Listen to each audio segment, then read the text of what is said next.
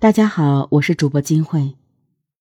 资产上亿的四十七岁云南女商人王永军，对五十二岁的前夫赵万军下毒，最终致其死亡。一审法院查明，他先是多次把无色无味的百草枯混入口服液中给赵万军服用，继而趁赵万军在医院输液时，把有色有味的敌敌畏。注入到赵万军的输液瓶内，被医护人员发现。在此之前，尽管两人已经离婚，但依然居住在同一个别墅里。赵万军称呼王永军“小王”，王永军叫他“小兵”。二零二零年七月七日，赵万军经抢救无效死亡，后经司法鉴定证实，死亡原因为百草枯。敌敌畏中毒致多器官损伤，器官功能衰竭死亡。赵万军的现任妻子苏玲说：“那天她在医院 ICU 看到丈夫时，上了呼吸机的她已经无法开口说话，一直在流泪。她都不知道自己怎么死的。当时她还担心王永军是因为医闹才被警方带走的，还让我们找人。”把王永军捞出来，给我，却没有留下一句遗言。如今，云南大理古城内的大理城隍城景点还挂着赵万军和当地领导等人的合影，说明他生前在公司中的地位。照片中，赵万军一头浓密的头发，宽额、宽下巴，大鼻子，双眼皮，笑得合不拢嘴。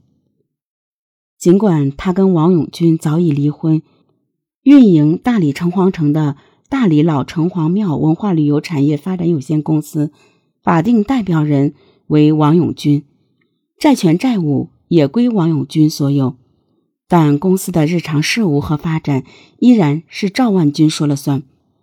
王永军先有发言权，较少参与管理。赵万军曾在自己的日记中写道。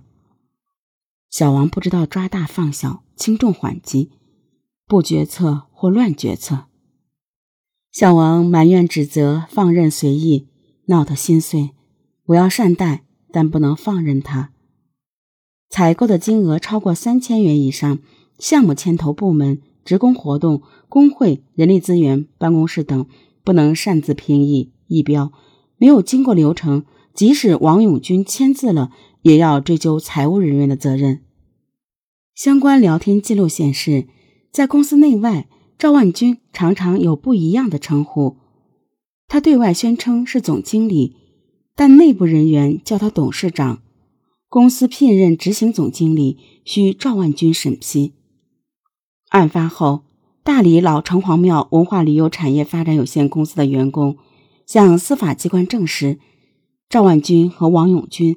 两人关系不好，因为公司的事，两人经常争吵。有时赵万军直接动手打王永军。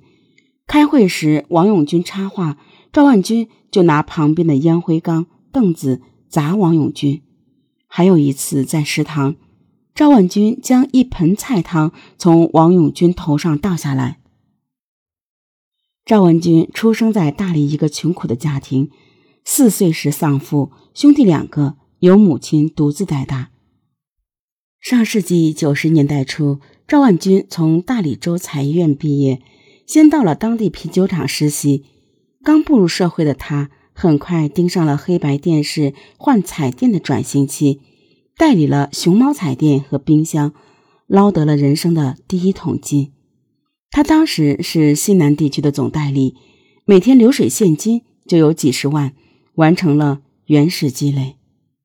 一九九七年开始，赵万军在昆明滇池路投资建设大理南诏风情园。一九九九年开始营业。按照他的预想，这个占地三十亩、投资四千多万元的文旅项目，会搭乘九九年的世博会的便车，集餐饮、住宿、娱乐于一体，给他的资产增加砝码。然而，他却赔得一塌糊涂。二零零二年因经营不善被迫闭园。这次投资他不仅亏损的一无所有，且债务纠纷和官司缠身。按赵家人的说法，往后他跟王永军在大理开办公司时，公司法定代表人由王永军出任，就是为了躲避前面这次在昆明投资失败带来的各种债权债务纠纷。二零零三年，赵万军回到大理重新开始。他先在当地的永昌祥地产公司上班，主要负责该公司的水泥销售业务，同时自己开办了一个小超市。